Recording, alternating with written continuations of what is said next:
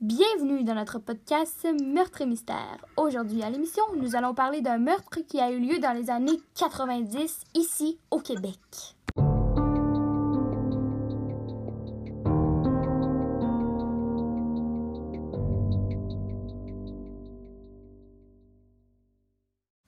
Aujourd'hui, nous allons parler du meurtre de Aurore, l'enfant martyr. Pour commencer, nous allons interroger Madame Lemay, la voisine de la famille, qui nous décrira la situation familiale. Aurore était la fille de Marianne Caron et de Télésphore Gagnon. Eux, ils vivaient sur la ferme familiale avec une famille de quatre enfants qui est située dans la paroisse de Saint-Philomène, qui est un petit village québécois que vous connaissez sans doute. La petite fille est née le 31 mai 1909 et son calvaire a seulement commencé à l'âge de 9 ans. Ensuite, passons la parole à Georges, le petit frère d'Aurore, qui va nous décrire l'ambiance à la maison avant la mort de Marianne. Nous étions à l'époque où la tuberculose se répandait très rapidement. Malheureusement, ma mère a été victime de cette maladie et devra passer toutes ses journées alitée. Notre père, qui passait la majorité de son temps à s'occuper de la ferme familiale, se trouve incapable de prendre soin de ses quatre enfants, dont mon petit frère, qui à l'époque était, était âgé de seulement quelques mois. Il va donc faire appel à la veuve de son cousin, Marianne Hood, qui elle aussi avait un enfant dans les mêmes âges qu'Aurore. Il lui demandera un coup de main. Madame Hood va arriver à la maison lorsque ma mère va être internée à l'asile de Beauport et après, qui, après quelques semaines, perdra son combat. Cet événement a dû vraiment être triste pour votre famille. Que s'est-il passé après la mort de ta mère? Événements, mon père nous a envoyés chez nos grands-parents pour soi-disant régler des papiers et se remettre de la mort de sa femme. Alors qu'à notre tour, nous avons constaté qu'il s'était remarié avec Marianne Hood et qu'elle était environ enceinte d'un mois. Ça faisait pas l'unanimité chez les enfants. Personnellement, ça ne me choquait pas trop, mais contrairement à moi, Aurore était plutôt distance avec sa nouvelle tutrice. Elle était la seule à ne pas vouloir l'appeler maman. C'est à ce moment-là que ma sœur commence à avoir la dure. Puisque la pandémie de la grippe espagnole était de plus en plus dangereuse, les écoles vont fermer. Nous étions donc tous sur la tutelle de Marianne pendant de nombreuses semaines. Notre père devait encore travailler, donc nous nous retrouvions seuls avec Marianne. Aurore était la seule avec ses malheureux traitements j'ai toujours pensé que c'était dû à la jalousie, puisqu'Aurore était la seule à ressembler à sa mère.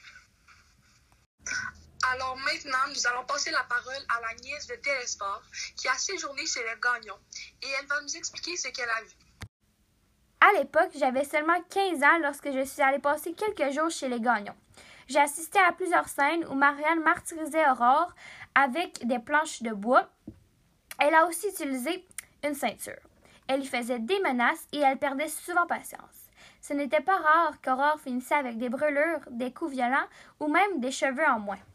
Un jour, Marianne a même essayé de lui faire boire du savon à lessive pour essayer de l'empoisonner. C'était la seule qui mangeait des patates crues et qui dormait dans le grenier sans couverture ni matelas, ce que je n'ai jamais compris. Un jour, j'ai même assisté à Télésphore qui participait aux gestes déplacés de Marianne. Nous allons maintenant parler à Auréus, qui était à l'époque le juge de paix du village. Comment pourriez-vous nous décrire le tempérament d'Aurore? Un jour, j'étais au marché et c'est là que j'ai entendu les parents de la fillette dire qu'Aurore est un enfant très difficile et qu'ils devaient la battre pour qu'elle écoute. Tandis que eux, les professeurs, la décrivaient comme calme, posée et très obéissante. Donc, j'ai interrogé la petite sur sa blessure au pied et elle m'a répondu que c'était en jouant avec les petits bêtards. Mais j'ai comme eu le pressentiment qu'elle me disait pas toute la vérité. Donc, quelques jours plus tard, c'est là que j'ai su qu'Aurore se faisait interner à l'hôpital pendant un mois pour une blessure au pied qui ne guérissait pas. Ce qui est étrange avec tout cela, c'est que personne du personnel n'a même ouvert une enquête sur son sujet. J'aurais une autre question pour toi, Georges. Pourrais-tu me dire pourquoi Aurore était la seule d'entre vous qui n'allait pas à l'école? C'est après la ouverture des écoles en octobre que ma soeur était souvent la seule à rester à la maison, alors que tous les autres enfants nous rendions à l'école à chaque jour. C'est en novembre 1919 que la situation a dégénéré et que ma petite sœur Aurore était située dans un stade état. À ce moment-là, Marianne était enceinte de quelques mois et devenait de plus en plus violente.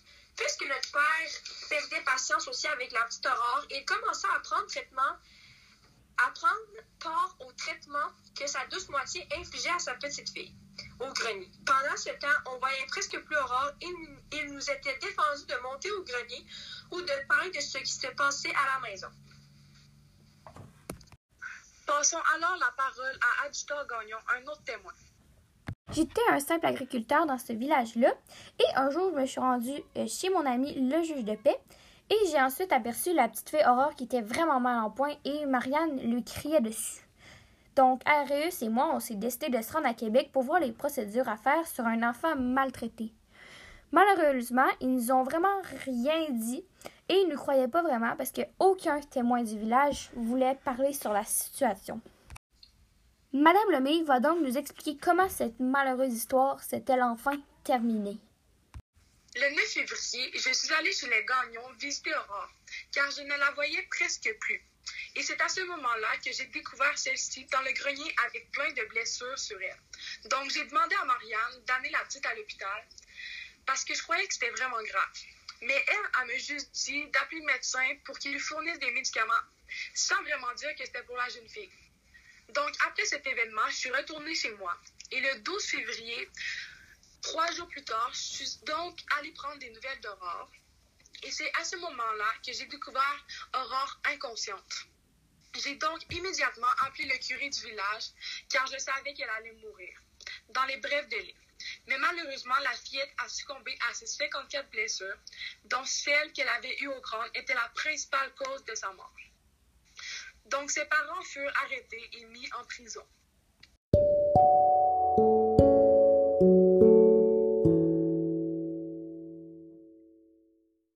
Soyez à l'affût pour l'émission de la semaine prochaine. Nous allons vous parler de la petite fille qui s'est fait canoniser dans ce village, la paroisse de Saint-Philomène, qui rendait hommage à ce crime survenu dans les années précédentes. À la semaine prochaine!